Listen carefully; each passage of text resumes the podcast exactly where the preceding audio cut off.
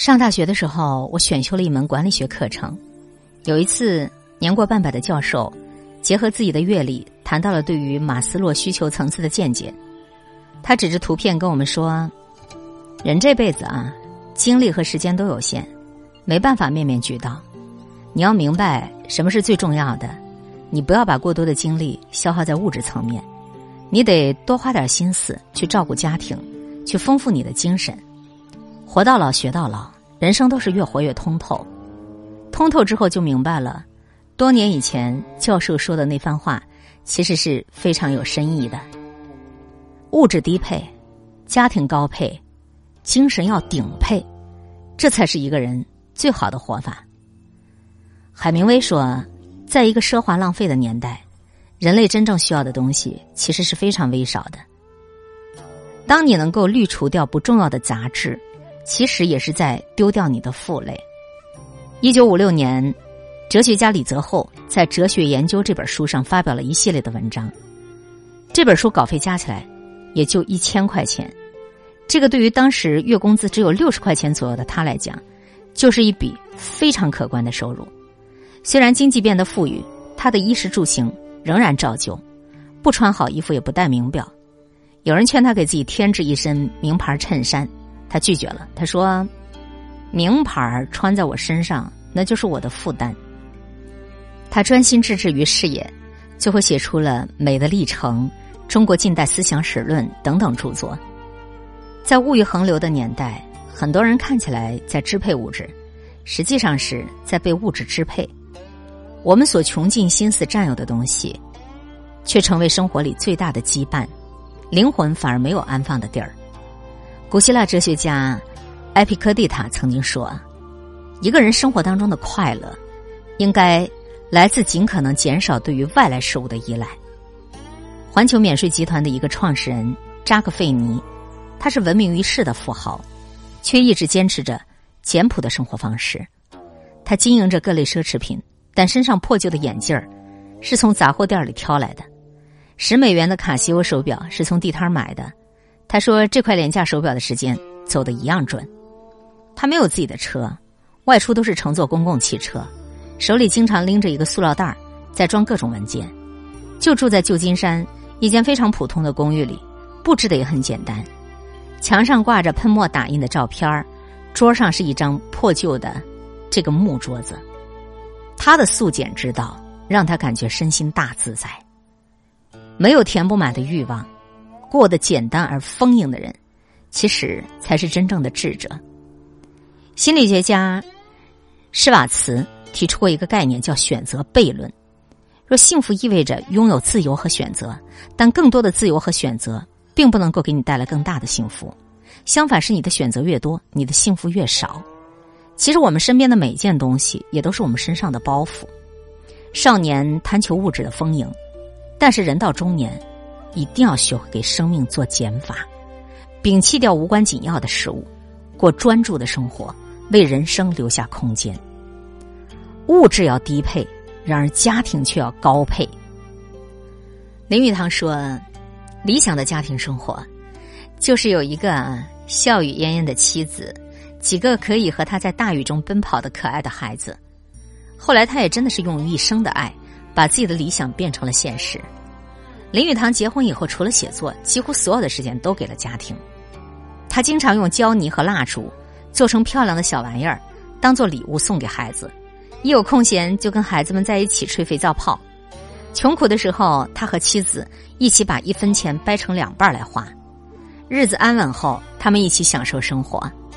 当然，两人也会闹矛盾，但每一次林语堂都会主动的哄妻子开心。在金婚那天，林语堂特地。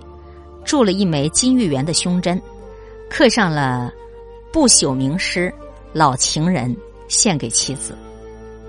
其实走到最后，你会发现，家庭才是你最重要的事业。经营好家庭的用心程度，决定了你这一家人生活的温度。再多的财富，不如家里人和睦；再大的盛名，都不如家庭幸福。玻璃大王曹德旺曾经有过一段婚外情。那时候，他也写信给太太，提出要离婚。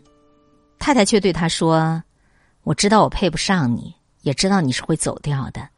你要是真走了，那么把房子和三个孩子留下来给我吧。”曹德旺听完太太的答复，沉默了很久。他没有马上做决定，而是特地去了解别人的婚姻生活，搜罗各种各样婚姻的样本。最终，他明白了一个道理：没有绝对幸福的家庭。男人必须要承担起自己家庭的责任，让家人幸福和荣耀。他断去了离婚的念头，从此把家庭放在首位，几十年不改初心，甚至把所有财产都写成了太太的名字。周国平曾说：“家是一只小小的船，要载着我们穿过那么长的岁月。年轻的时候觉得世界之大无处不可去。”到了中年以后，恍然明白，家是这一生唯一的归宿。与其一心往外奔波，不如多花点心思照顾好家，养好娃。再来说，精神必须要顶配。电影《肖申克的救赎》有一个情节让人印象深刻：主人公安迪因为在监狱里放费加罗的婚礼，被典狱长关了两周，出来以后仍然精神焕发。在别人看来很难熬的读球的日子，安迪却认为这是他过得最舒服的两个星期。安迪跟众狱友解释，因为有莫扎特相伴，音乐在心中，在脑中，那是天籁之音，那是谁都夺不走的宝贝。奥地利诗人里尔克说：“当灵魂失去了庙宇，雨水就会滴在心上。生而为人，不仅仅需要肉体的庇护，更需要灵魂的栖息。”无论是琴棋书画，还是吹拉弹唱，我们都应该有一样志趣，来充实生活，来丰盈内心。木心曾在他的书桌上贴了福楼拜的一句话：“艺术广大之极，足以占据一个人。”对他来说，人间不过是一个寄身之处，广阔的精神世界才是他的徜徉地。在六十年代，木心蒙冤被关进了阴暗潮湿的防空洞。每天就吃酸馒头和没咸菜，饭菜一上来还没有动筷子，就先好多苍蝇爬过来了。命运如此的刁难，木心却在沟渠里抬头看星光。在写自白的纸上，他偷偷的画上了黑色琴键，在无声的琴键上弹奏的有滋有味儿。每天晚上他会写上千字的笔记，有优美的诗歌，有深邃的哲思，在无垠的文字世界里畅游着。等木心出狱的时候，谁都以为一定是衣衫褴褛、邋遢不堪的。可是，在那个大雪纷飞的冬天，木心腰板无比坚挺的走出来了，面带微笑，干净极了，优雅极了。梁文道看着木心五十多岁的照片脸上没有一丝的抱怨和苦难，他非常的惊讶。啊，这哪里是像一个坐过牢的人？好奇怪，好奇怪的一个人呐！灵魂如果是一片荒芜，生命也一定会跟着俗气不堪。内心丰盈的人，他能活出无数种精彩，无数种姿态。懂得去滋养灵魂，你才能在这千篇一律的日子里，不被庸俗所同化，不被磨难所打倒。听过这样一句话：每一块木头都可以成为一尊佛，只是你要去掉多余的部分。生活也是如此啊。人到中年，删繁就简，不要把注意力完全放在物质上，把精力放在有价值的事情上，活出你自己想要的人生。以上的这篇文章分享来源微信公众号“有书”，最好的活法：物质低配，家庭高配，精神得顶配。今天会遇见什么人，会发生什么事？